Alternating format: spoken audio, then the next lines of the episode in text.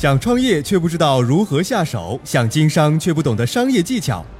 乐客独角兽创业导师团队，崔磊，商业小纸条，松南，为你一一解答。创业战场决胜当下，欢迎进入今天的创业找崔磊。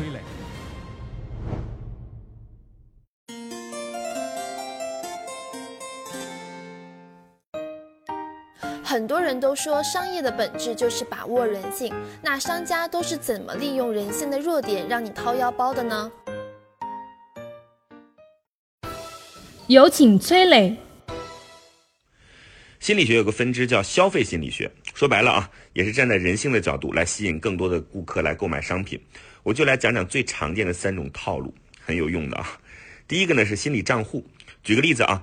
卖钻石的商家打造了“钻石恒久远，一颗永流传”的广告，将钻石放入情感维系的心理账户；奢侈品商家极力推崇尊贵、独享、限量等等等等，将奢侈品放入了凸显社会地位的心理账户。所以说呢，我们每个人都会有不同的心理账户。比如说，女人的心理账户是什么呢？那就是美丽嘛。老人的心理账户是什么呢？就是健康。家长的重点心理账户是什么？是孩子。善于利用心理账户的商家，就是善于将顾客从不舍得花钱的心理账户调动到花钱大方的心理账户。比如，很多保健品卖的很贵，用户自己是不舍得买的，那怎么办呢？聪明的商家就把它定义成礼品，专门送给父母长辈、亲朋好友。像脑白金、黄金酒都是这种类型的产品。要知道啊，用户买来送礼的钱是来自于他的情感心理账户，在这个账户里边，用户是。会舍得花很多钱的。第二呢是沉没成本啊，刚才说的第一个套路是心理账户，第二个呢是沉没成本。举个例子啊，很多朋友大概都会有这样的经历，就是买了张电影票，结果坐到电影院里边看了十分钟，发现哎呀太没意思了，怎么办呢？是直接离开，还是坐着反正玩会儿手机或者勉强看完？这就涉及到沉没成本。你买到那张电影票就是你的沉没成本，也就是已经发生的无法回收的成本。一般来讲，大部分的人会选择，哎，来都来了，看完吧。比如说啊，还有一些商家正在顾客有一点点购买欲望的时候，想方设法来收取顾客的定金，可能原价是五千块钱啊，但是我的定金只收五百块。当顾客回到家里，购买冲动消失的时候，一想到，哎呀，我这还有五百块钱定金放在那儿呢，就很有可能啊，为了那个五百块钱定金再次光临，然后把东西买了。啊，第三呢是损失规避的心理。举个例子啊，你在上班的路上捡到了一百块钱，这时候呢你是咧着嘴偷着笑，但是不巧的是呢，一阵狂风刮过，一百块钱呼呼的给吹到天上去，然后没了。本来这一百块钱是你意外所得，失去了，按理来说没啥损失嘛，但是你情绪上的反应可不是这样的。得到一百块钱的快乐远远比不上失去一百块钱的痛苦。大部分情况下，你整天的心情都会。不是太好，人的本性会对突如其来的损失产生规避心理，这就是损失规避。那商家是怎么应用的呢？比如说拍婚纱照或者写真，你选了十张套餐，每多加一张都要花额外的钱。这时候销售会把一百张样片放在你面前，然后让你做排除法，每排除一张就要用红色的记号笔在前面画一个大大的叉啊，就感觉这个照片再也不属于你了，就是要不断强化你的损失感，让你忍不住加选照片。这就是利用了损失规避的心理。心理账户、沉没成本、损失规避，你都遇到过这些商家的套路吗？嗨，大家好，我是崔磊。下拉手机屏幕，在节目简介里有我的个人微信号。朋友圈我会分享创业思考、商业观察，以及和支付宝、抖音等巨头合作的创业好项目，欢迎您来交流。我们的创业平台乐客独角兽已经汇聚了三万多名各行各业的创业者，欢迎您来寻找资源。有请商业小纸条。商业的本质呢，就是让人性得到释放，归根结底呢，就是满足人性的需求。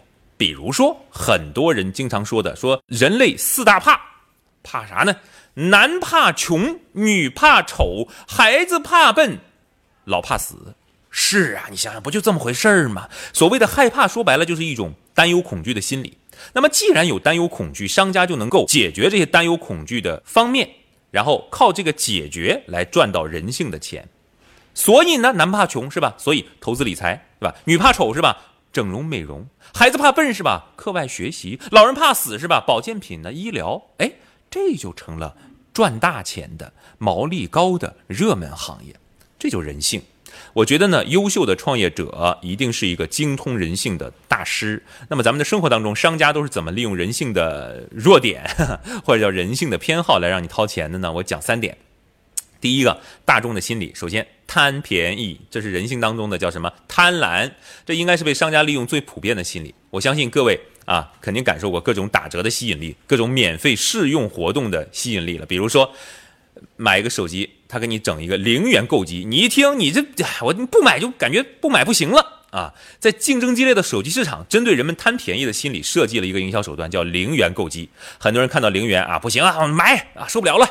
但他们忘记了，在零元消费的背后，你每个月要支付话费，对吧？你中国移动说你每个月只要消费三百，我送你一个价值一千五的智能手机，买，反正都要打电话嘛，对吧？你看你还自己变着法把自己给说服了，对不对？这就是人性哈。而这话费你本来可能一个月你用八十的话费就够了，他说你必须每个月花三百话费，你行吧？打吧，多打点电话，多上上网，看点剧什么，我又不亏，是吧？你看，你又把自己说服了，买。哈再比如，有些美容院会免费让你进去体验，说你来做一次免费 SPA，对不对？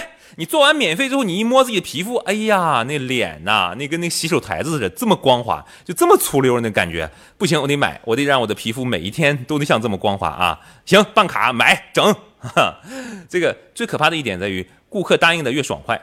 啊，你往往就被坑的就越惨啊！这不能叫坑嘛，这商业本身都挣钱，不挣钱的开啥店，对不对？那么同样的产品和服务，那些好说话的顾客，比如说花费五六千，那非常难缠的顾客呢，可能消费花个三五百，对吧？你好好说话买年卡，不好说话的买季卡、买月卡、买一周周卡，行了吧？他总能从你身上赚到钱，是不是？但是最可怕的、最可怕的后面还有，最可怕的是什么呢？最可怕的是这些产品其实很大比例的。是没啥真正的效果，真的真的，我说这话你别笑，你仔细想一想。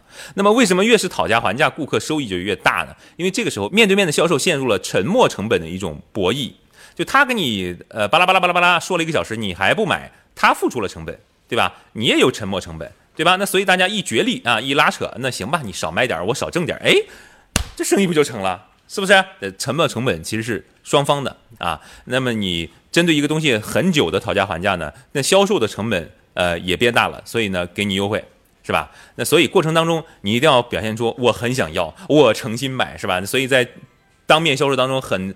经常遇到的一个场景是，你给我个实价，我诚心卖。他说：“哎呀，不行了，不行了，八折。那这么的，我再给你整点正品。你说正品不行，七折，七折卖不卖？不卖，我走了啊！我去别人那儿看看去。哎，别走，别走，别走，七点五折，拿着吧，拿着吧。哎呀，就当给你带的。你看是不是？生活当中很常见这种情况啊。